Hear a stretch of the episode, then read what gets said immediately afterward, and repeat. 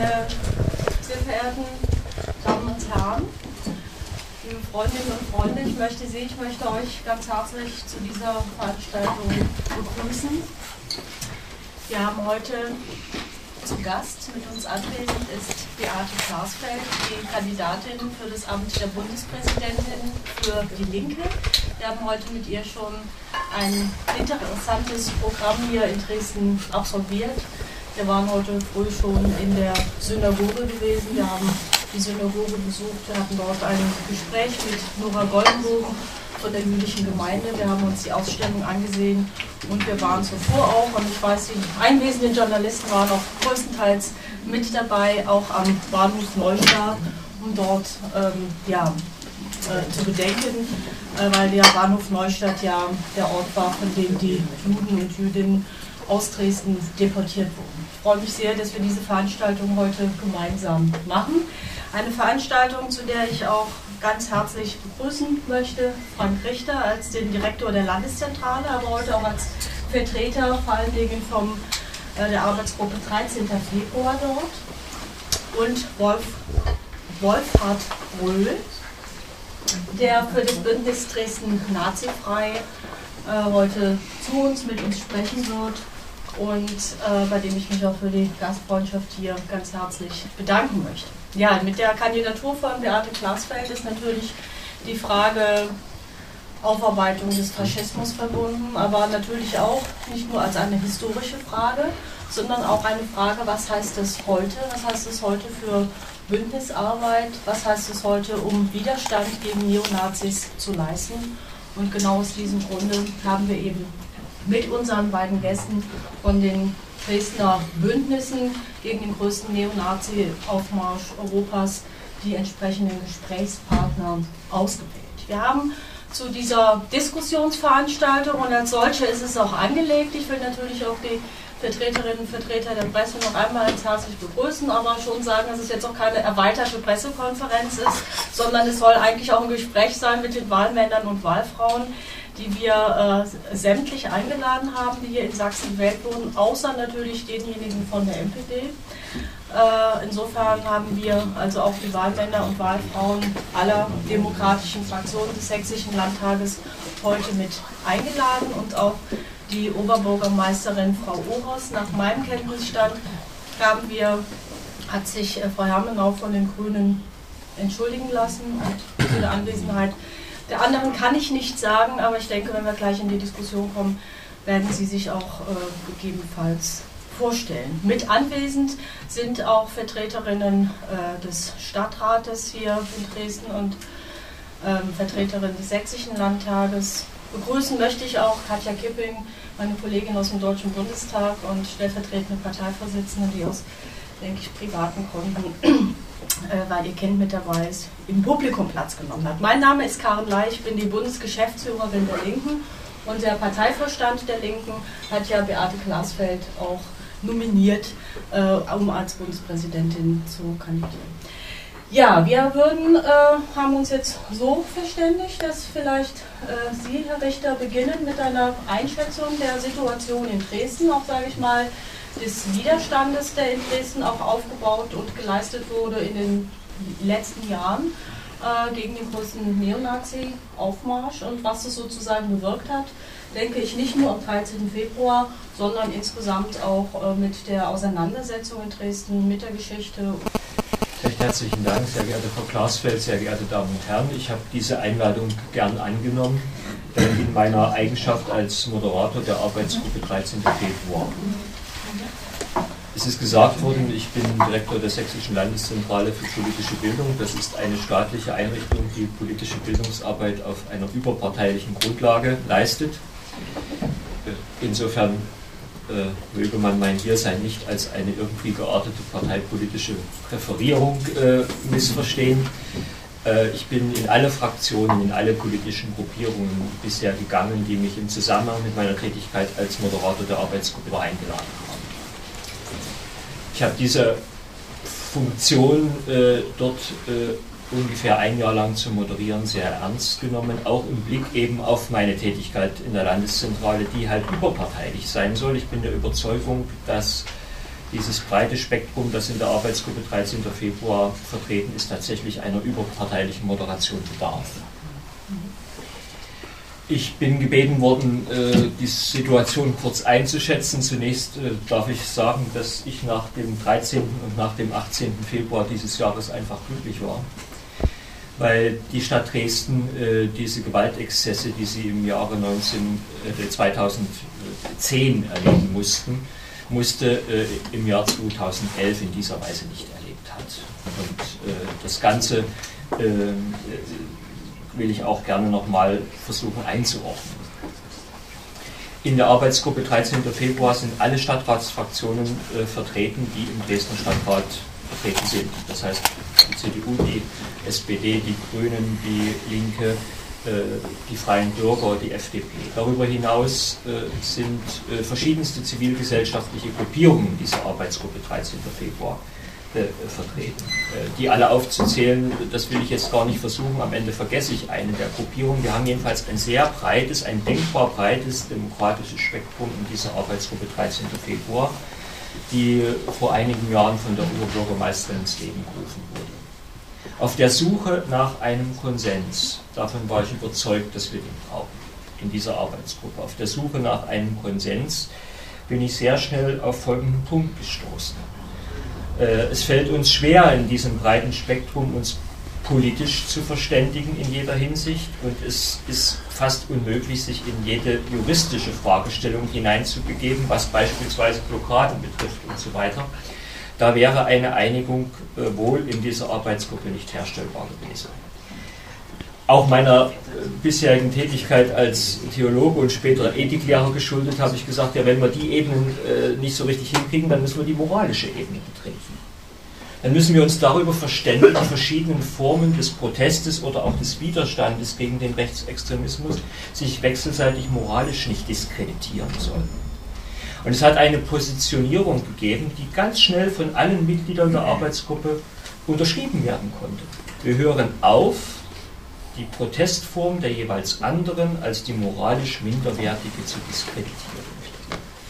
Solche Formulierungen hat es ja durchaus gegeben. Es gab die Formulierung, die ist in Dresden gefallen, auch wenn sie vielen nicht gefallen hat, sie ist gefallen. Äh, Menschenkette ist sowas ähnliches wie Händchen halten.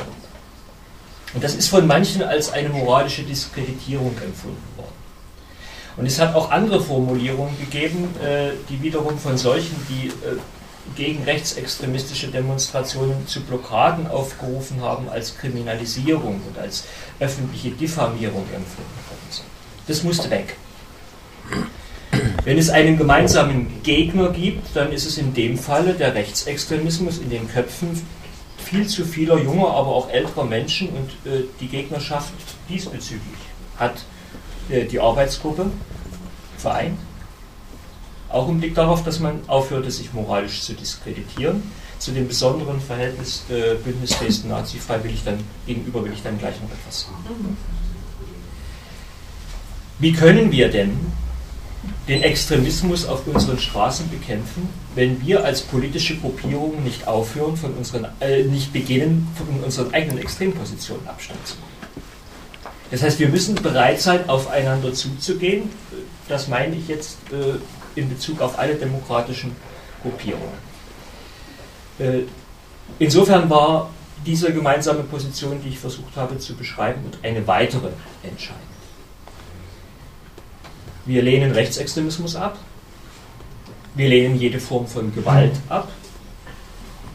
Wir bewegen uns alle auf dem Boden des Grundgesetzes oder der Verfassung. Wir hören auf, einander wechselseitig zu diskreditieren, das sagte ich schon. Und wir organisieren einen, einen Protest in Hör- und Sichtweite der rechtsextremistischen Demonstrationen. Die Dresdnerinnen und Dresdner unter Ihnen werden es wissen, andere vielleicht auch, dass dieser Terminus der Hör- und Sichtweite zu den rechtsextremistischen Demonstrationen für einige, speziell eher im konservativen Lager, eine Riesenhürde bedeutet hat. Aber sie sind über diese Hürde drüber weggekommen. Ich habe also in dieser Arbeitsgruppe festgestellt, dass alle irgendwie aufeinander zugegangen sind. Schon erstmal mental, dann auch verbal und schließlich auch praktisch. Das ist bemerkenswert. Äh, politische äh, Parteien und Gruppierungen, Fraktionen können sich meiner Meinung nach 364 Tage im Jahr gegeneinander profilieren. Das müssen sie wahrscheinlich auch tun im Wettstreit der Demokraten.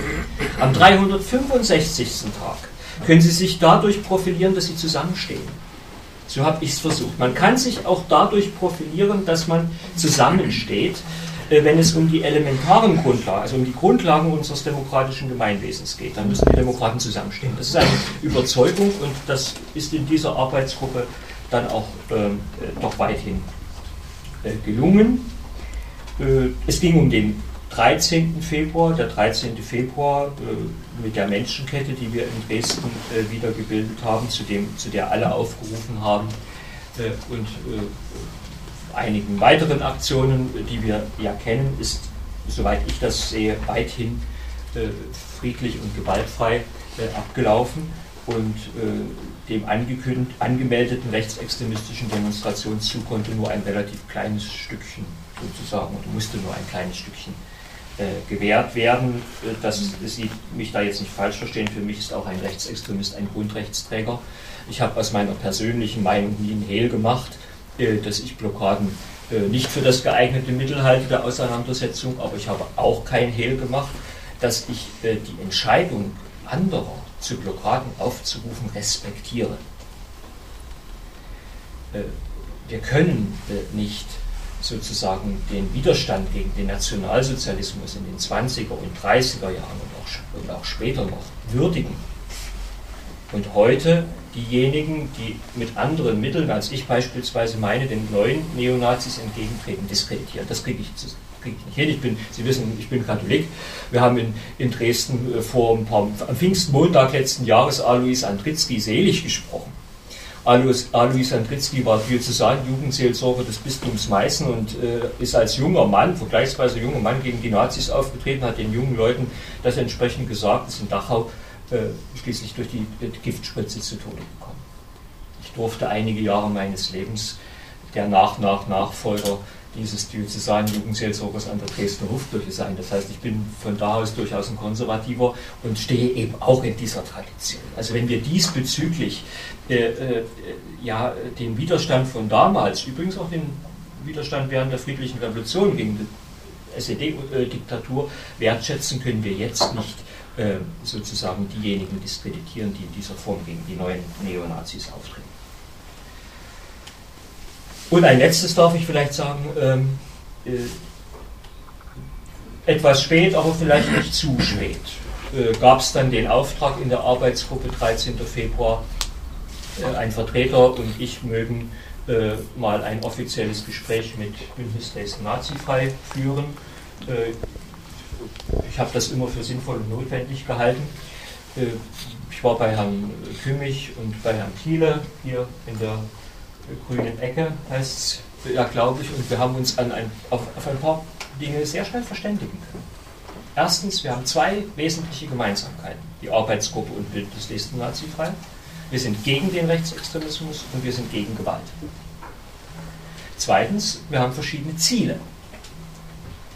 Bündnis Dresden Nazifrei verfolgt das Ziel, rechtsextremistische äh, Demonstrationen zu verhindern. Und die Arbeitsgruppe 13. Februar hat das Ziel, gegen rechtsextremistische Demonstrationen zu protestieren. Das sind zwei verschiedene Ziele, die schon von der Zielformulierung her verschiedene Wege dann natürlich nahelegen. Wir haben festgestellt, dass wir uns bei der Frage der Blockaden nicht verständigen können. Bundeswesten Nazifrei ruft zu Blockaden auf, die Arbeitsgruppe tut das nicht. Wir haben viertens festgestellt, dass wir wechselseitig respektieren, wie heterogen unsere verschiedenen Gruppierungen sind. Das heißt, dass weder die AG noch das Bündnis Dresden Nazifrei als ein monolithischer Block erscheint, sondern höchst unterschiedlich, höchst heterogen und dass man deswegen nicht die Nerven verlieren soll, wenn mal ein einzelnes Mitglied des einen oder anderen Bündnisses sich mal irgendwie so äußert, dass es dem anderen äh, sozusagen irgendwo aufstößt, sondern dass wir das verkraften und dass wir das auch aushalten können als Demokraten. Ja, und, äh, und äh, drittens äh, und letztens schließlich haben wir festgestellt, ähm, wir befinden uns nicht in einer politischen Gegnerschaft, sondern äh, wir, wenn wir überhaupt so von Gegnerschaft reden wollten, dann ist der Gegner ein anderer, nämlich sagt der Rechtsextremismus in den Köpfen so vieler Menschen und auch der Rechtsextremismus auf den Straßen der Stadt. Und äh, ich habe es so empfunden, Sie können das, Herr Pröll, sicherlich dann auch einschätzen, ich habe das als wohltuend empfunden, dass das gemeinsam so festgestellt wurde. Das war in Dresden dieses Jahr möglich, es war nicht mehr möglich, aber es war auch nicht weniger möglich. Und es hat äh, insgesamt für die Stimmungslage am 13. und dann auch am 18. Februar für mich spürbar zu einer Entkrampfung und auch zu einer Entfeindung äh, geführt, die sich dann auch so insgesamt auf die Stadt Dresden positiv äh, ausgewirkt hat. Ich bin auch dankbar, dass ich das an dieser Stelle äh, so vortragen konnte. Das ist aus meiner Sicht das, was wir in diesem Jahr erlebt haben. Ja, vielen herzlichen Dank. Und dann würden wir gleich weitermachen mit Ihnen, Herr Pohl, der aus der Sicht des Bündnisses Dresden, Dresden Nazifrei ja, die Situation, wie sie sich derzeit vorfindet in Dresden, aber auch wie jetzt die vergangenen Jahre und Monate der Bündnisarbeit einzuschätzen sind.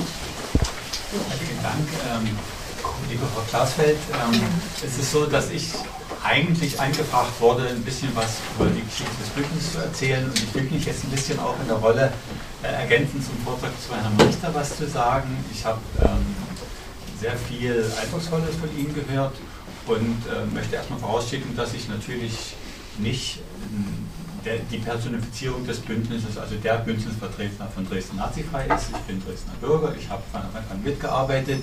Ich kenne die Positionen, möglicherweise auch die Positionen an den Rändern und insgesamt. Und ähm, ähm, würde gerne noch mal einen kurzen Abriss geben, weil den Zustand, den Sie jetzt beschreiben, das ist eben der des Jahres 2012, das ist eben nicht der der Vorjahre. Wir haben in Dresden eigentlich mit der Wende ein ganz, ganz massives Nazi-Problem gehabt. Es gab wohl auch den ersten äh, in der neuen Bundesrepublik getöteten Afrikaner hier in Dresden, Anthony Gomondai. Ähm, und es gab auch relativ militante Nazis. Es ging dann so weit, dass sie sich ähm, ja, mit der Tourhälterszene auseinandergesetzt haben und der Rainer Sonntag erschossen worden ist. Und das war dann aber auch so ein gewisser Bruch, das war 91, 92. Ähm, dann verschwand eine Weile direkt diese militante Straßenszene, äh, hat sich ein bisschen in die, in die Dörfer ringsherum verkrümelt. In der sächsischen Schweiz gibt es ein großes Problem. Also regional ist Sachsen relativ schlimm mit Nazis besetzt. Dresden als Stadt, äh, da tauchen sie nicht auf, aber Dresden hat die Besonderheit, äh, sowieso die schönste und beste und größte und aller äh, bedeutendste Stadt der Welt zu sein und äh, hat das auch allein rausbekommen. Entschuldigung die Ironie, ich bin zugezogener und äh, gewisse Dresden-Seligkeit äh, geht mir wirklich wahnsinnig auf die Nerven, weil sie einfach äh, maßlos überzogen ist. Und maßlos überzogen ist auch die Sicht der Dresdnerinnen und Dresdner auf den Tag ihrer Zerstörung äh, das ist wohl leider auch eine Geschichte, die noch äh, im sogenannten Dritten Reich angefangen und in der DDR aber weiter gepflegt worden ist.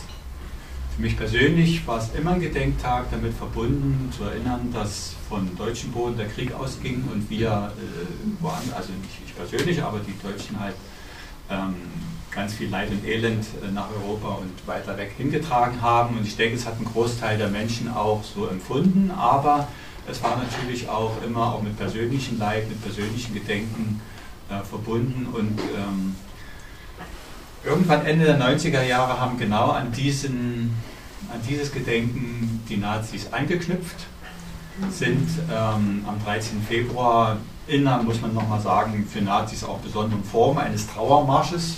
Woanders demonstrieren sie ja auch durchaus lauter und, und äh, bedrohlicher. Hier in Dresden haben sie von vornherein diesen Trauermarsch initiiert, aber natürlich auch mit äh, abenteuerlichen Parolen. Ich will die gar nicht irgendwie aufwerten, indem ich sie aufzähle. Ähm, und das war immer so ein bisschen so eine Mischung. Teilweise haben sie den Nerv der Dresdnerinnen und Dresdner getroffen, die genau das auch geglaubt haben, muss man so sagen. Also wirklich in wirklich mit hinein. Äh, teilweise war es auch vielen Dresdnerinnen und Dresdnern unangenehm aber da dieser Tag für sie selber so ein Trauertag war, war das jetzt nicht der Tag der Auseinandersetzung mit den Nazis. Ja. Also wir haben durchaus auch am 1. Mai und am 17. Juni das Bestreben von großen Nazi-Demonstrationen gehabt, wo sehr viel mehr bürgerschaftliches Engagement dagegen da war, mobilisierbar war. Aber am, Dresden, äh, am 13. Februar sagte Dresdner, naja, das ist doch unerheblich, wir trauern. Das geht so mitunter, so ungefähr. Es hat sich aber letztlich doch ähm, 2005 aufwärts zu einem mehrtausendfachen ähm, Marsch entwickelt. Also 7.000, 8.000 Nazis waren wohl da. Und es gab dann schon das Bestreben, dem mehr entgegenzusetzen. Und äh, da hat das Kulturbüro Sachsen sehr große Verdienste sich erworben und hat gemeinsam mit der Gewerkschaft, ähm, insbesondere, sage ich jetzt mal 2009, weil das so ein Punkt war, wo es ein bisschen kulminierte, eine große Veranstaltung Denken ähm, auf dem Schlossplatz, ähm, Theaterplatz in, in, Dresden organisiert, wo, glaube ich, auch 10.000 Menschen ungefähr da waren. Man muss dazu sagen, 2009 das Jahr der Bundestagswahl, äh, alle ähm, herausragenden Vertreter waren da, von Parteien waren da, um was gegen Nazis zu sagen, aber auch ein bisschen selber Wahlkampf zu machen. Ähm, und dieses Engagement, muss man sagen, ist schon recht misstrauisch von einer von einer Stadtrat, Stadt-CDU betrachtet worden, ähm, über die man nicht so viel Gutes sagen kann, weil sie sehr stark im DDR-Denken verhaftet ist. Also sie betrachtet sich als führende Partei. Ja, also Demokratie ist, wenn das, wenn das passiert, was wir wollen, weil wir sind ja auch die, die mit Mehrheit gewählt worden sind. Also so diese Mehrheit. Ich habe es wirklich von dem CDU-Vertreter mal gehört, Demokratie ist, wenn die Mehrheit sagt, wo es lang geht. Das ist ein Teil der Demokratie, aber es ist ja auch ein bisschen mehr dabei. Ähm, es gab aber bei diesen 2009er Gedenken eine zweite Demonstration, die durchaus äh, mit ungefähr 3000 Menschen besucht war, äh, sowohl Antifaschisten von außerhalb als auch äh, vor allem junge Menschen, als auch Dresdnerinnen und Dresdner. Ein guter Freund von mir, der 40 ist, war da auch dabei. Die ist von der Polizei daran gehindert worden, den Ort der anderen Festlichkeit zu erreichen. Es gab dann Auseinandersetzungen und äh, es gab also auf jeden Fall eine Entsolidarisierung, die äh, böse war und die der Polizei und aber auch, das ist dann wirklich politisch so ausgeschlachtet worden. Wenn ich das jetzt so sage, dann sehen wir auch, welchen weiten Weg wir zurückgenommen haben von 2009 bis 2012, weil Sie haben alles richtig gesagt, aber in nur für 2012. Ähm, es ist also unterschieden worden in, in guten, friedlichen Bürgerprotest mit schönem Bratwurstessen und Musik und ein paar Reden. Und es ist, äh, gab ein paar Leute, die Parolen skandiert haben, die sich auf den Nazis im Weg stellen wollten, die von der Polizei, vorsichtig gesagt, äh, schlecht behandelt wurden. YouTube ist voll von solchen Szenen und die haben sich in Dresden auch abgespielt. Und ähm, da war dann für Menschen, die in ihren Orten, ich sage jetzt mal Berlin, Köln, Jena, Leipzig, durchaus erfolgreicher ähm, sich Nazis im Weg stellen, durchaus auch breiter aufgestellt als jetzt nur schwarzer Block. Äh, die haben gesagt, das muss doch in Dresden verpflichtend nochmal hinzubekommen sein und äh, haben mit einer Aktivierungskonferenz noch im Herbst 2009 das Bündnis Dresden nazifrei aus der Taufe gehoben. Und das war von vornherein ein Bündnis, was also 2009, 10, 11 in jedem Fall, ähm, ich sag mal ruhig personell ähm, dominiert war von Menschen, die Erfahrungen in Jena, Köln, Berlin, Leipzig gesammelt haben. Äh, und äh, wir Dresdner, die Dresdner Gruppe, die lief so ein bisschen mit. Und ich war von vornherein sehr, sehr skeptisch, weil ich natürlich auch wusste, welche Schwierigkeiten bisher da waren. Und ähm, insbesondere diese klare Ansage, die insbesondere von den Kölnern mitgegeben worden war. Also wir sagen, was wir machen wollen. Wir machen das, was wir sagen. Also wir erzählen nicht irgendwas und verheizen Leute. Ja, und, und dann, wir sagen, es ist gewaltfrei und in Wirklichkeit bereiten wir was anderes vor wir sagen aber auch, äh, wenn die Polizei ähm, uns nicht lässt, wir versuchen es trotzdem. Also diese Entschlossenheit ist mitgekommen und es gab ähm, ein, ein, Konsenspapier, was gipfelte in den einen Punkt, ähm, von uns geht keine Eskalation aus. Das ist für manche Leute zu wenig gewesen. Und für manche war es aber auch schon wieder zu friedlich, pießig. Ja, also ich sage gerne das Wort friedlich, den Mund, aber es ist, äh, wir, haben, wir also dieses Wort nicht genommen. Und äh, es gibt einen zweiten Punkt bei diesem Konsenspapier und der lautet, ähm, wir sind solidarisch mit allen, die jetzt das Ziel teilen, sich die Nazis in den Weg zu stellen. Und solidarisch sein kann natürlich auch heißen, kritisch solidarisch sein. Wie Sie gesagt haben, ist das keine Verunglimpfung, aber es ist so, dass wir natürlich wissen, wir haben nicht äh, die Weisheit mit Löffeln gefressen, das einzige Mittel. Ja, die Stadt hat ähm, sich doch ein bisschen schon bedrücken lassen von dieser Perspektive und hat äh, diese Menschenkette für 2010 aus der Taufe auch gehoben. Ja, es ist also eine, eine neue Form der Aktivität. Ähm, natürlich ist von vornherein ein gewisses Konkurrenzdenken beschreiben, das ist besser, das ist schlechter, wieder der Versuch der Trennung in gute und schlechte Demonstranten gekommen. Und äh, insbesondere hat die Stadt äh, mit einer, mit einem, muss ich mal so sagen, einem sehr reaktionären Ordnungsamt ähm, dafür gesorgt, dass die Elbe als Trennung zwischen dem guten Gedenken und dem Nazi-Gedenken äh, passiert, dass ähm, passierte in der Form, dass die Neonazis äh, auf dem Neustädter Bahnhof gelenkt wurden. Die wollten da gar nicht hin. Die wollten natürlich in die Innenstadt, aber äh, aus, Gründen der Praktikabilität, wir haben die Innenstadt ja schon mit der Menschenkette besetzt, dann müssen die halt woanders demonstrieren. Man hat sie, ich habe es mal so ein bisschen böse gesagt, aber ich stehe dazu, man hat sie uns Neustädtern vor die Füße gekotzt, ja, weil die Neustädter eh eine Sonderrolle spielen in Dresden und ähm, da sind die Chaoten und die schickt man darüber, die sollen sich mal kloppen. Nun ist was passiert, was in Dresden doch relativ neu war und was äh, ich auch nicht so viele Möglichkeiten habe. Es sind ungefähr 12.000 Menschen mit über 600 Bussen, mit, mit 200 Bussen angereist, die gut organisiert waren, die wussten, wo sie hin sollten und auf einmal waren die Nazis hier am Neustädter Bahnhof samt Polizeikette drumherum umzingelt. In einer äh, auch für die Polizei wahrscheinlich überraschenden Art und Weise, aber äh, die Polizei hat darauf sehr gelassen reagiert. Es gab zwar Bestrebungen, irgendwie zu gucken, kann man sie doch noch irgendwo laufen lassen. Nein, es ist nicht, ist nicht verhältnismäßig äh, Gewalt einzusetzen gegen die Gegendemonstranten. Und ähm, so hat dann im Prinzip ein mehrstündiges oder ganztägiges schon fast Happening stattgefunden. Ich selber stand am Albertplatz und habe am Albertplatz eben äh, insbesondere sehr viele, weil ich ja nur äh, mit Presseweste ausgestattet war und äh, manche Leute kennen mich, ein sehr äh, begeistertes Dresdner Publikum vorgefunden, die gesagt, endlich passiert mal was, endlich können die nicht laufen, endlich stehen wir auf der Straße, die Straße gehört uns, ist unser Platz und wir sind ähm, ruhig, friedlich, entschlossen. Ich sage jetzt mal wirklich friedlich. Ja? Und ähm, die Polizei hat da ähm, auch die Situation so, so hingenommen. Was dann völlig unverständlich war, ist die Verfolgung von insbesondere Politikern der Linken, die ähm, äh, der Rädelsführerschaft beschuldigt worden sind und heute auch noch nach wie vor juristisch verfolgt werden.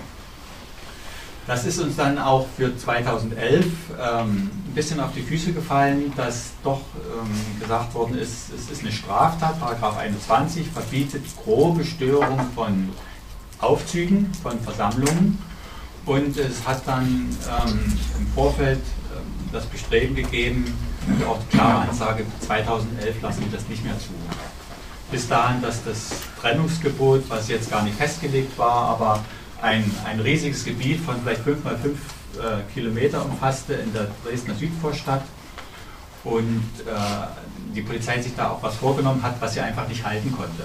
Hier ist die Situation außer Kontrolle geraten und es gab vereinzelt auch schlimme Szenen, es war aber nicht prägend für das Gesamtbild. Insofern wehre ich mich auch ein bisschen gegen den Begriff exzessive Gewaltausbrüche. Die haben wir teilweise auch von der Polizei erlebt, aber sie waren also nicht bestimmend für das Gesamte. Ähm, es gab dort auch total volksfeststimmungsmäßig Blockaden. Äh, traurigerweise ist eine Blockade dann gekesselt worden von der Polizei, es wurden Personalien aufgenommen und heute noch werden Menschen äh, nach diesen äh, wegen diesen friedlichen eigentlich Sitzblockaden strafrechtlich verfolgt.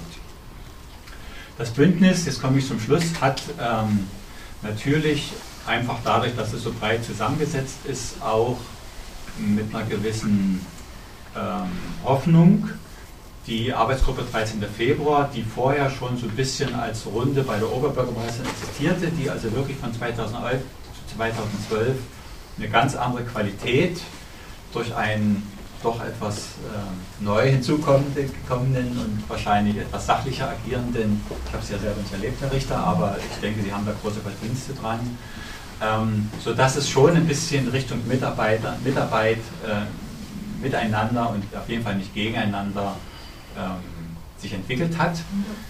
Für mich war insbesondere wichtig 2011 und 2012 auch, dass viele Menschen nach der Menschenkette zu den Blockaden gekommen sind. Ja, wir haben gesagt, okay, wir schützen die Innenstadt, wir geben dieses Zeichen, aber uns ist das nicht genug. Wir möchten gerne den Nazis auch noch sagen, dass sie hier nicht herkommen sollen, dass sie hier umgekommen sind. Und äh, in diesem Jahr war es am 13. Februar so, dass die Nazis, ich sage jetzt mal, großräumig umschlossen waren, in der kleinen Strecke laufen konnten. Auch ich betrachte das als großen Erfolg. Ähm, es mag Leute geben, denen das noch nicht reicht, aber äh, man sieht ja, dass es Wirkung hat, dass diese, diese Anmaßung, die die Nazis vor sich hergetragen haben, ja, also wir vertreten den Kummer der Dresdnerinnen und Dresdner und wir klagen an die sinnlose Zerstörung Dresdens, dass das zurückgedrängt wurde. Äh, ich weiß nicht, wie es nächstes Jahr weitergeht. Es wird leider nicht immer so einfach sein. Aber es ist also eine Wahnsinnsentwicklung, glaube ich, auch in der Gesamtstimmung von Dresden, dass man kritisch auf diesen 13. Februar guckt und nochmal überlegt, was ist denn da eigentlich passiert und warum musste das passieren? Was haben wir Deutsche für einen Anteil daran, dass Dresden bombardiert worden ist? Entschuldigung, wenn ich überzogen habe, ich bin jetzt am Ende. Wir haben Ihnen gerne zugehört. Vielen Dank, Herr Proll, vielen Dank, Herr Richter. Nicht nur, dass Sie hier sind und mit uns gemeinsam diskutieren, sondern vielen Dank auch für das Engagement der Bündnisse, die Sie heute sozusagen repräsentieren und verkörpern. Und äh, ich kann mich also auch der Einschätzung anschließen, jetzt nicht nur als Moderatorin, sondern ehrlich gesagt ja auch in all den Jahren als Beteiligte, dass in den vergangenen Jahren hier sehr viel erreicht wurde, um das zivilgesellschaftliche Engagement gegen Nazis zu stärken. Und insofern ist dieses ja nicht nur ein Thema, was wir heute behandeln, weil wir nun gerade in Dresden sind, sondern diese Auseinandersetzung hier mit dem größten Neonazi-Aufmarsch Europas hat ja im Grunde war eine Art symbolische Auseinandersetzung der letzten Jahre in der gesamten Bundesrepublik. Und das ist natürlich auch die Überleitung zu Ihnen, Frau Glasfeld, in Sachen Einsatz, auch persönlichem Einsatz äh, gegen Nazis, gegen alte und neue Nazis. Da macht Ihnen so schnell niemand etwas vor. Dafür stehen Sie ja auch mit Ihrem Lebenswerk. Ich möchte nun Ihnen das Wort geben.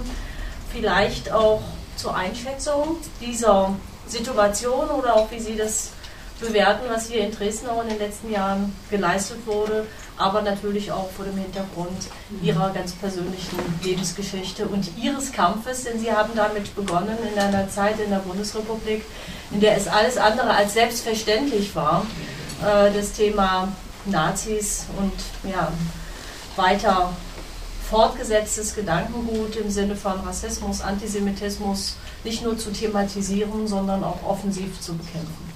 Ja, vielen Dank äh, für Ihre Beschreibung. Ich bin natürlich, ich lebe in Paris und ich kannte natürlich diese ganzen Details nicht, aber es ist immerhin äh, unwahrscheinlich, ihre, Sie haben für Ihre beiden Gruppen beschrieben, wie Sie sich aktiv gegen, den, äh, gegen die Neonazis hier äh, engagieren, auf verschiedene Art und Weise, aber immerhin ist es ja durchaus notwendig, dass man einen Großteil der Bevölkerung dagegen bringt, gegen die Neonazis vorzugehen, zu verhindern, dass sie immer größer werden, dass sie immer mehr Möglichkeiten haben, durch die Stadt zu marschieren, denn im Allgemeinen äh, auch zu versuchen, dass von öffentlich, sagen wir, dass die Polizei also mehr und mehr gegen die Neonazis vorgeht als gegen die Demonstranten. Und ich glaube, es ist wahrscheinlich doch erreicht worden auf friedliche Art und Weise und äh, Sie haben ja auch die Weltöffentlichkeit natürlich, 13. Februar. Ich sagte ja auch damals, als wir hier vor 2008 unsere Aufstellung geöffnet haben, jüdische Kinder aus Frankreich deportiert, darunter waren ja deutsche und österreichische Kinder. Und da sagte ich auch, wenn ich Ihnen hier die Gesichter der jüdischen Kinder zeige, unschuldige Kinder, die deportiert in die Gaskammer geschickt wurden, aber gleichzeitig haben wir auch ein Gedenken an die äh, deutschen Kinder, die unter den Bombenangriffen äh, gestorben sind. Aber warum? Nicht? Und das war der Zweite Weltkrieg, ausgelöst von, von, von Deutschland. Und gut. Aber äh, das muss man auch so sehen und deswegen natürlich ist der 13. von den Neonazis natürlich der 13. Februar zuerst mal das, der Tag der Opfer. Die Deutschen mögen das immer gerne so sehen, selbst, äh, selbst auf ihre Mitleiden Und, aber es hat sich wohl doch gelegt, wie ich erfahre. Und der 13. Februar ist nicht mehr der Tag nur des Bombenangriffs auf Dresden, sondern auch der Tag, wo der man verhindern dass die Neonazis hier aufmarschieren. Nun gut, ich meine, meine wie Sie schon sagten, meine Erinnerung an Neonazi-Demonstrationen gegen, gegen, gegen, die 68er Jahre zurück. Sie wissen ja, ich war damals äh, Kandidatin für den Bundestag 1969, aufgestellt von einer, auch einer linken Partei, Aktion Demokratischer Fortschritt. Und äh, ich war im gleichen Wahlkreis wie Kurt Georg Kiesinger in Waldshut, äh, an der Schweizer Grenze. Mein Engagement war nicht nur hier als offizielle Kandidatin, äh, Kiesinger überall zu verfolgen, wo er war, zu verhindern, dass er seine, äh, Wahl, seine, seine äh, seine Wahlverhandlungen durchführen konnte. Standen ständig junge Leute vor der Tür und schrieben Nazi Kissinger sie heil, was ihm natürlich viel wahrscheinlich äh, Unrecht, äh, was ihm viel geschadet hatte in den Wahlen 69, wo er dann Willy Brandt Bundeskanzler wurde. Aber auch zu dem Zeitpunkt haben wir uns stark engagiert gegen die Neonazis. Und ich, weiß, ich erinnere mich an blutige Ausschreitungen in Schwabing, von Taten in Stuttgart, in Frankfurt. Und es war damals ja immer allgemein so, dass wir es waren engagierte junge Leute, die kamen von überall, ein bisschen links, SDS, äh, äh, wie sie alle hießen, Republikanischer Club, jedenfalls waren die engagiert, gegen Neonazis vorzugehen. Und wir hatten das damals sehr, sehr schwer, denn im Allgemeinen, äh, die Neonazis waren vielleicht noch, ich weiß es nicht, bis heute ist, aber damals waren die sehr brutal, besonders die, die, die Saalordner. Äh, wir standen ja immer Front in Front und äh, zwischen uns stand die Polizei und ähm, allgemein, die Polizei hatte mehr, ich wollte nicht sagen Sympathien, aber äh, sagte immer, man muss diese Veranstaltung ja schützen. Ne? Und äh, ging natürlich viel härter gegen die Demonstranten vor. Es kam zu blutigen Szenen, ich weiß noch, die Freunde waren blutig geschlagen. Aber äh, zu dem Zeitpunkt war auch eine Zeitung, die, der Stern, der diese Fotos in seine Zeitung brachte. Und das hat wahrscheinlich in der deutschen Öffentlichkeit damals sehr viel äh, Entrüstung ausgelöst, denn äh, man sah hier junge Leute, die blutig geschlagen wurden. Warum? Weil sie gegen die Neonazis, die, die Nachfolgen des Nationalsozialismus demonstrierten. Und äh, wie ich immer sage, wenn 1969 zu den Bundestagswahlen die NPD nicht die 5% äh, bekam, um in den Bundestag einzuziehen, sie waren ja, glaube ich, die Wahlen, beim Wahlen dann bei 4,7%, ist es wirklich dieser Jugend zu verdanken, die sich engagiert hatte und ich sagte ja nicht nur legal, aber illegal, ich ja, wir haben da oft gekämpft und äh, äh, wo ich sage, viel, das, das ist Ihnen zu verdanken. Deswegen sage ich Ihnen ja, man kann es natürlich friedlich machen, aber wir mussten es damals auf verschiedene Art und Weise nicht friedlich machen. ich möchte nochmal an eine äh, Situation erinnern, was auch anbetrifft Neonazis. Das war 1977. Da war unsere Gruppe in Frankreich, die jungen, die Söhne Töchter Deportierten aus Frankreich, darauf aufmerksam gemacht worden. Wir haben es gesehen. Es gibt, weiß, es gibt heute noch die Deutsche Nationalzeitung, die in München erschien, unter, unter Frei. Und die schrieb regelmäßig die Lüge der 6 Millionen, äh, so versucht Israel äh, Geld aus äh, Deutschland zu erpressen. Und da haben wir auch gesagt, wir müssen hier was tun. Wir sind dann von, so, waren vielleicht 15 junge Juden aus Paris angereist. Die, der Treffort war der Bürgerbräukeller, schon so eine Symbolik, und der Stargast war Rudel, ich weiß nicht, ob ich das noch sagt. Und äh, wir haben gesagt, also wir als jüdische Gruppe werden dorthin hinfahren, wir äh, protestieren gegen diese Artikel, wurden ja nicht verboten. Nicht? Man konnte ja sagen, also im Allgemeinen, es gibt ja auch hier in Deutschland ein Gesetz, nicht, dass man die Holocaust nicht verleugnen darf. Jedenfalls die, aber die, die, die Zeitung konnte weiterhin das äh, auf, auf, auf, der ersten Seite verbreiten und wir sind dann in den Bürgerprojekt gegangen.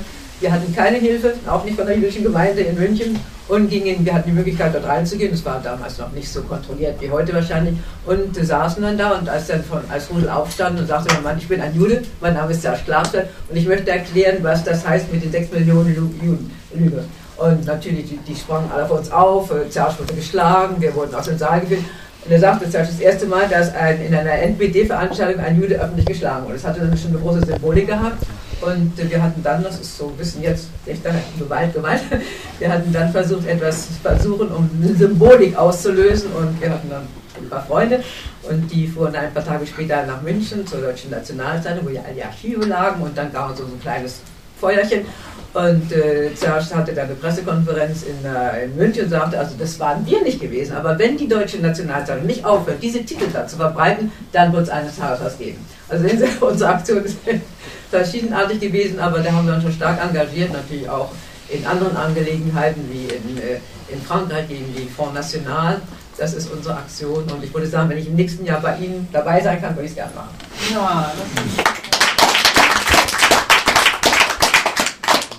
vielen herzlichen Dank. Eine kleine Nachfrage würde ich mir erlauben im Zusammenhang mit den Bündnisaktivitäten in Dresden am 13. Februar.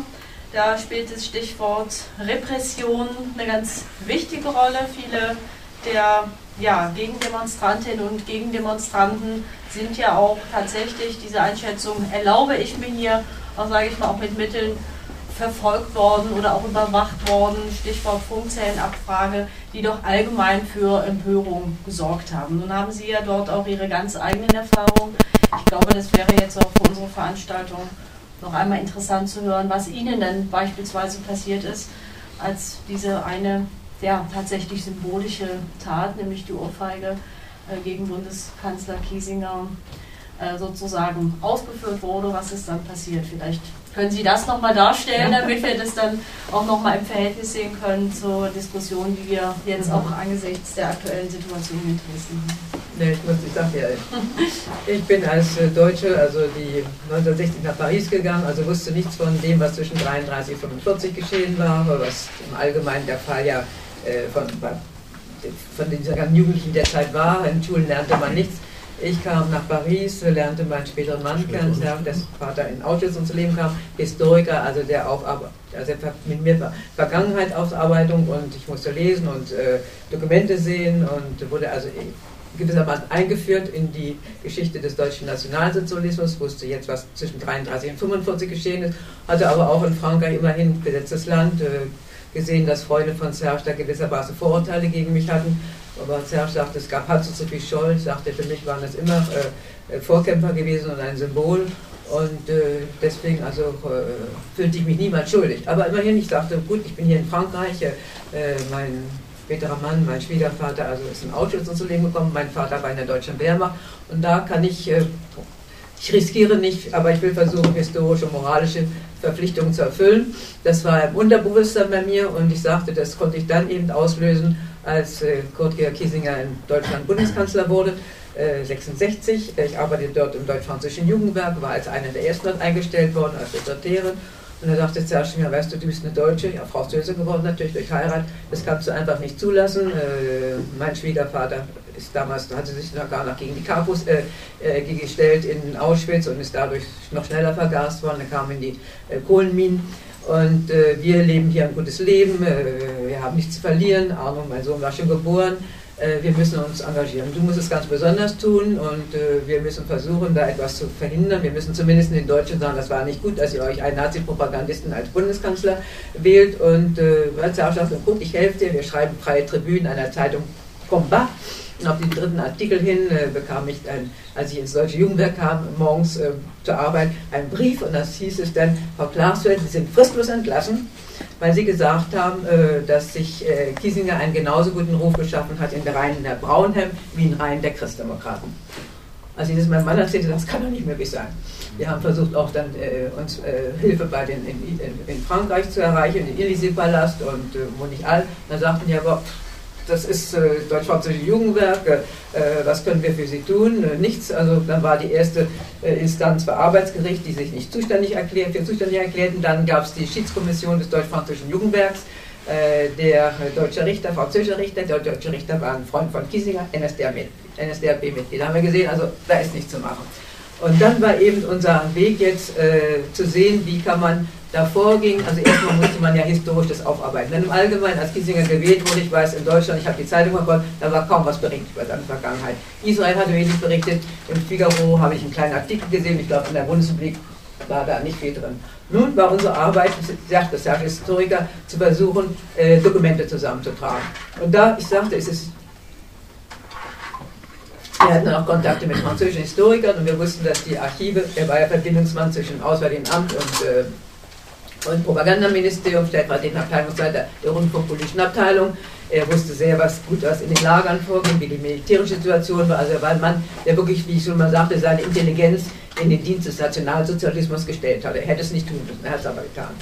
Und äh, dann mussten wir versuchen, nun Dokumente zusammenzutragen. Der Herrscher Historiker sagte, nun, ich weiß, der, ein Teil, wir hatten es im jüdischen Dokumentationszentrum, aber auch es lag die, Propaganda, die Archive der Propagandaministerium lagen damals in Potsdam und Serge sagt, ich reise in die DDR und stelle mich vor, wir haben es also auch in Frankreich angekündigt, also behandeln Sie mich nicht als Spion, ich gehe in die DDR, um meiner Frau zu helfen. Und äh, Serge ist dort angekommen, es wurde natürlich auch diskutiert, können wir die Dokumente Herrn Klaas übergeben, wurde gesagt ja. Und dann begann eben unsere dokumentarische Arbeit, die Broschüren, die Wahrheit über Kurt Kissinger, die wir gedruckt haben. Ich habe sie also verschickt an die ganzen Abgeordneten Bonn, an die Journalisten, an wen nicht alles. Und die Antwort war mal, ja, Frau Klaus, was soll's? Demokratisch gewählt worden, was wollen Sie danach? Nun gut, sollte ich mich damit zufrieden geben? Nein. Ich sagte, wir haben uns immer engagiert, wir haben versucht, verschiedene Mittel zu, ver äh, zu verwenden, um zum Erfolg zu führen. Und äh, das Erste, was wir uns abgesprochen hatten, war dann eine Rede von ihm im Bundestag zu unterbrechen. Äh, Kiesinger Nazi abtreten. Ich habe das von der äh, Besuchertribüne geschrieben. Und da merkten wir schon, dass die Presse, die da immer nicht so, die dann also den Zwischenfall natürlich äh, äh, berichten musste, aber auch gleichzeitig dann versuchte, etwas mehr über die Vergangenheit zu berichten. Dann sagte es ja, nun gut, da müssen wir etwas Symbolisches noch tun und das war damals 1968, war dann, die CDU hatte entschieden, ihren, ihren Kongress in Berlin stattfinden zu lassen, in West-Berlin, wogegen die Alliierten äh, natürlich äh, protestierten. Äh, auch die ganze außerparlamentarische Opposition hat gesagt, diesen Kongress in der Kongress müssen wir versuchen zu verhindern, was nicht möglich war. Der Kongress war statt. Und dann sagte nun gut, das ist nicht die beste Möglichkeit. Erstmal hatte dieser Kongress Aufmerksamkeit der Der, der internationalen Öffentlichkeit, schon die Tatsache, dass dieser äh, Kongress ja also protestiert wurde. Und äh, dann sagt er, du machst was Symbolisches. Das war aber, möchte ich noch hinzufügen, schon vorher angekündigt in einem Teach-In in 8, Mai 68 in der TU. Da war ein Brand, äh, Krippendorf, weiß nicht, alle Intellektuelle saßen neben uns, organisiert vom jüdischen Arbeitskreis. Und äh, dann hatte ich gesagt, also Kinder, äh, ich bin für jemanden, ich bin eine Frau die, der Taten und ich versuche immer äh, gewissermaßen äh, wirkungsvoll zu sein. Und warum? Ich werde den Ohrfeigen. Natürlich, Sie können sich vorstellen, die Studenten lachten, darauf sagten sie, was tut man, die sind keine Mittel. Und einige Monate später geschah es in der Kongresshalle. Und das aber, ich sagte, ich, ich bin auch ein bisschen mit hineingezogen worden. Ja? Hätten, hätte ich wäre nicht aus dem französischen Jugendwerk entlassen werden, wäre es auch nicht geschehen. Aber ich musste und vor allen Dingen, ich sagte ja auch in, in, in, im, im, deutschen Vorstand äh, äh, waren äh, NS-Verbrecher und im französischen äh, Vorstand waren zwei äh, Historiker, Alfred Grosser und Rowan, und niemand hat sich für mich eingesetzt. Ich sagte, wir waren wirklich isoliert, isoliert. Und deswegen immer diese Frage, äh, er hat ihnen noch die Tür geöffnet. Ich sagte, ja, aber wir hatten niemals, niemals, niemand in der Bundesrepublik bereit, uns zu helfen. Auch nicht, äh, ich sagte ja, auch nicht äh, Willy Brandt, die SPD. Ich meine, ich habe mich für Willy Brandt in Frankreich eingesetzt. In den Zeitungen Ich habe gesagt, für mich ist ein, ein Symbol, ein Widerstandskämpfer, der Bundeskanzler wird. Also wir hatten wirklich von keiner Partei eine, eine Unterstützung.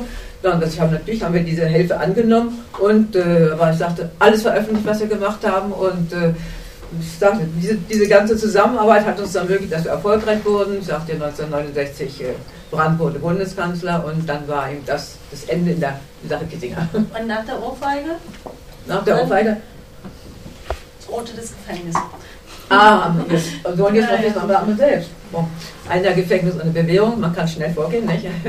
Und äh, Bon, ein Jahr Gefängnis, hätte Kiesinger nicht Strafantrag gestellt, wäre es wahrscheinlich auch nicht schlimm geworden. Ein Jahr Gefängnis ohne Bewährung für eine Ohrfeige und äh, der Richter sagte dann zu mir, Frau Klarsfeld, äh, wissen Sie, dass Sie Gewalt angewendet haben? Ich sage, Gewalt? Sagt er, ja, Gewalt, Gewalt, Sie haben einen Mann geschlagen. Ich sagte, ich Gewalt ist, wenn man der deutschen Jugend einen Nazi-Kanzler aufzwingt. Naja, gut, Sie wissen ja, einer Gefängnis und Bewährung.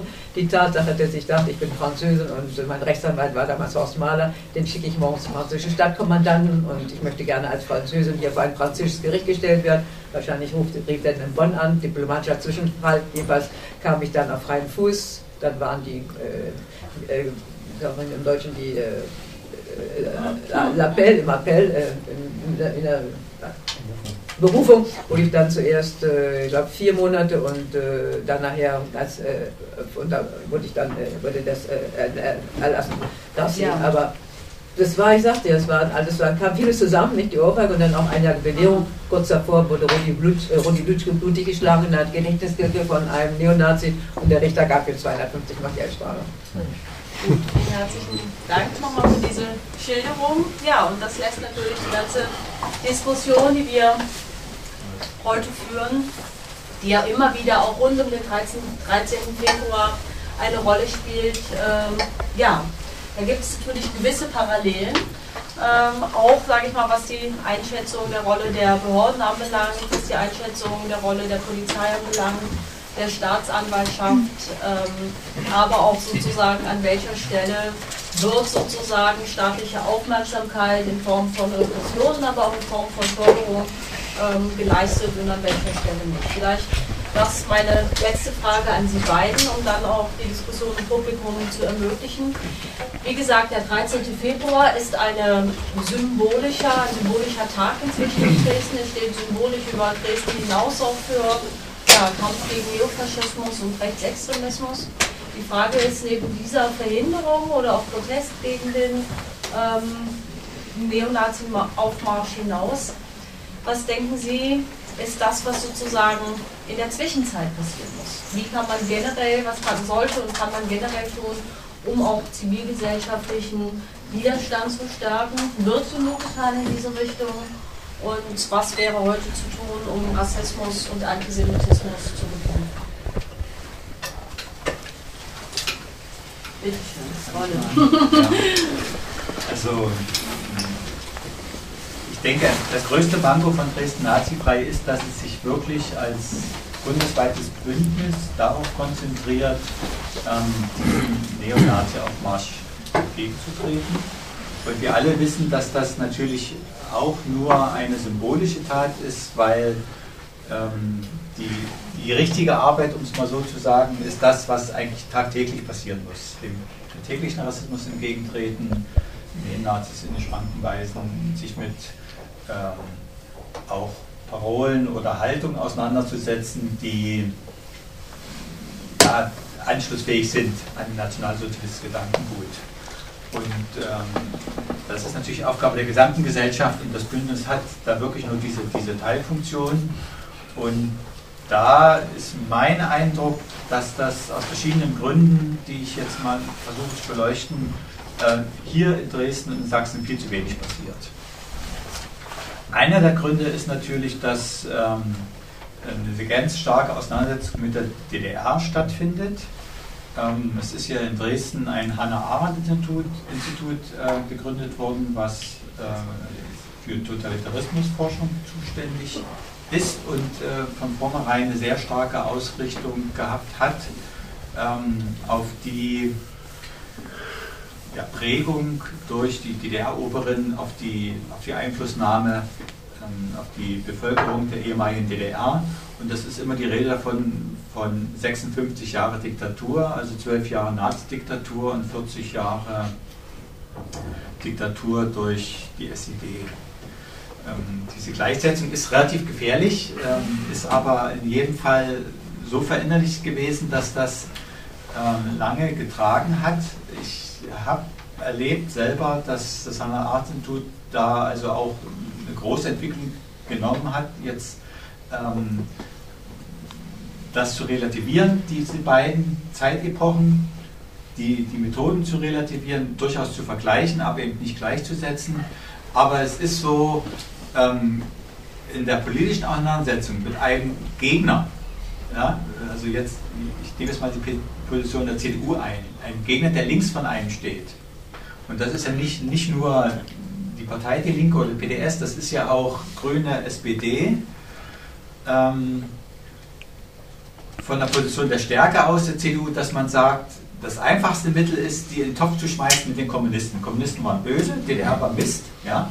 Und alle, die nicht unsere Position einnehmen, das sind Apologeten der untergegangenen DDR und per se ähm, nicht seriös.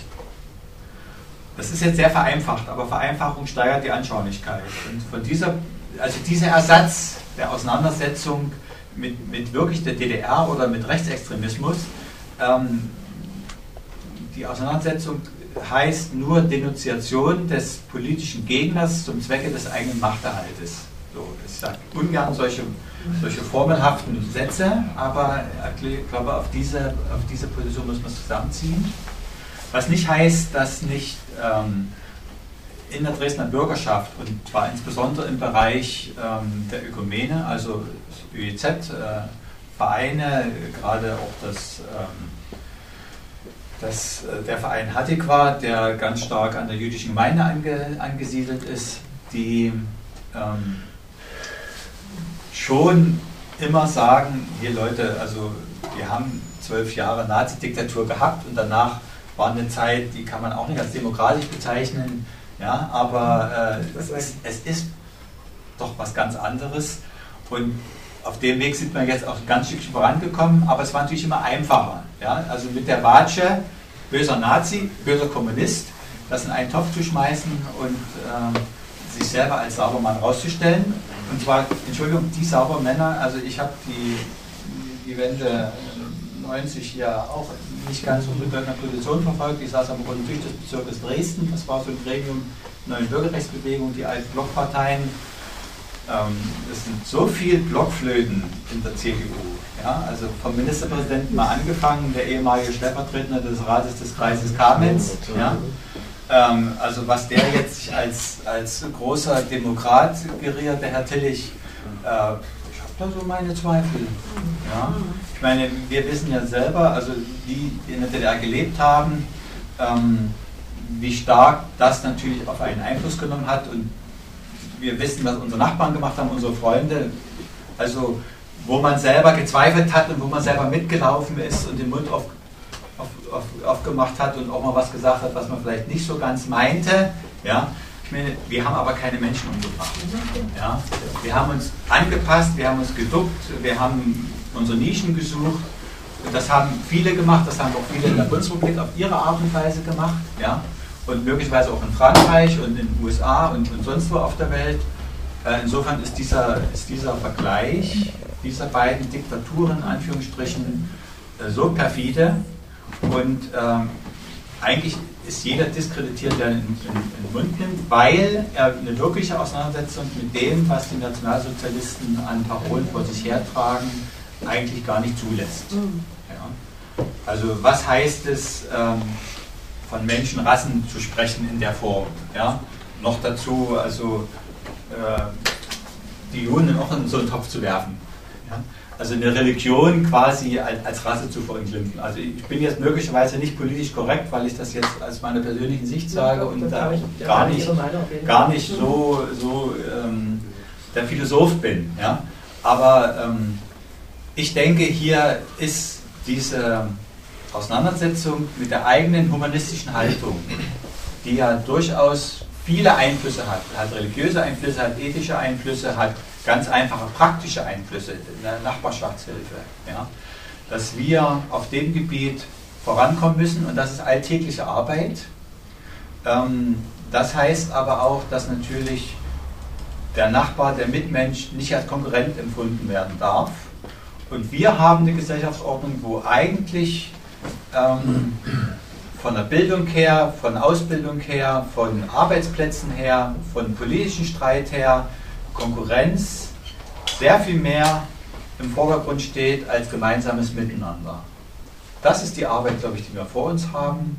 Und äh, ich bin da gerne dabei, aber ich sehe da auch ganz wenig Ansatzpunkte, das wirklich in Angriff zu nehmen. Vielen Dank. Herr Richter? Ja, ich, darauf war ich jetzt. zurück zur Eingangsfrage. ja, ich war jetzt auf die Diskussion nicht vorbereitet, aber will nur eins sagen: Ich glaube schon, dass man diese verschiedenen Diktaturen miteinander vergleichen kann. Man kann fast alles miteinander vergleichen.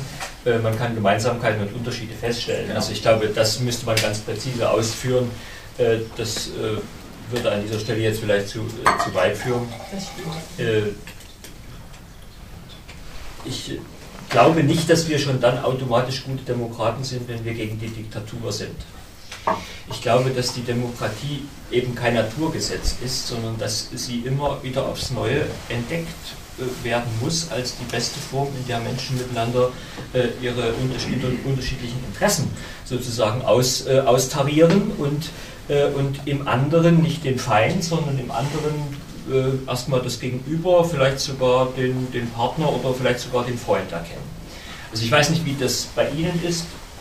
Ich sage das in dem Zusammenhang gerne, weil es vielleicht auch bildhaft ist. In mir steckt ein kleiner Diktator. Äh, der sagt mir, ja, ja, äh, ich sage es ein bisschen erklären. Also der sagt mir ab und zu, Frank, die Welt wäre doch wahrscheinlich dann am besten, wenn alle so denken würden wie du. Und die Welt wäre wahrscheinlich dann am besten, wenn alle das wollen, was du willst. Und ich muss den in bestimmten Abständen zum Schweigen bringen. Und muss ihm sagen, nein, Frank, die Welt ist nicht dann am besten, wenn alle so denken wie du. Und alle dasselbe wollen wie du. Sondern die Welt ist dann am besten, wenn du dich mit dem anderen, gerade dem Andersdenkenden, dem Andersglaubenden, verständigst über den besten Weg. Wenn überhaupt die Welt durch dich ein bisschen besser werden kann, dann dadurch, dass du zur Verständigung bist. Mhm. Es ist ein tief menschliches Problem. Vielleicht ist das an der Stelle ein bisschen zu abstrakt oder ein bisschen zu gebohrt, aber ich glaube, dass es das ist. Dass das eine Aufgabe ist, das klingt so banal und so vielleicht auch äh, platt, dass es eine tägliche Aufgabe ist. Die Demokratie ist durch nichts täglich einfach gesichert, durch kein bedrucktes Papier und kein bedrucktes Grundgesetz und, und nicht, alleine nicht dadurch, dass ich, dass ich gegen die Diktatur bin, bin ich gegen die Demokratie. Ich halte wenig von der These, wir müssen die Demokratie nur deutlich in ihren schwarzen Farben zeichnen, damit wir begreifen, wie weiß und wie hell die Demokratie ist. Das glaube ich nicht, dass das so kurzschlüssig zu diskutieren ist. Und das Zweite, was ich vielleicht noch sagen darf für Ihre Frage, ähm, sie ist halt kein konfliktfreies Unternehmen. Äh, sondern vielleicht beweist sie ihre, ihre Stärke gerade in, in der Konfliktsituation. Äh, in, in der Situation, wo wir erstmal unterschiedlicher Meinung sind, wo wir gegeneinander auftreten. Und dann begreifen, wir müssen dieses Gegeneinandersein in bestimmten Formen diskutieren. Ich weiß nicht, äh, Frau Glasfeld, aber es wird viel darüber geschrieben, dass die bundesrepublikanische Demokratie nach 1945 vielleicht erstmal im Durchgang durch das Jahr 68 und durch diese ganzen Auseinandersetzungen auch zunehmend begriffen hat, dass die Demokratie gar nicht so schlecht ist. Also das heißt, gerade in so einer Konfliktsituation... Aber die haben wieder beigetragen, nicht? Die, Deutschland, die Amerikaner haben definitiv dazu beigetragen.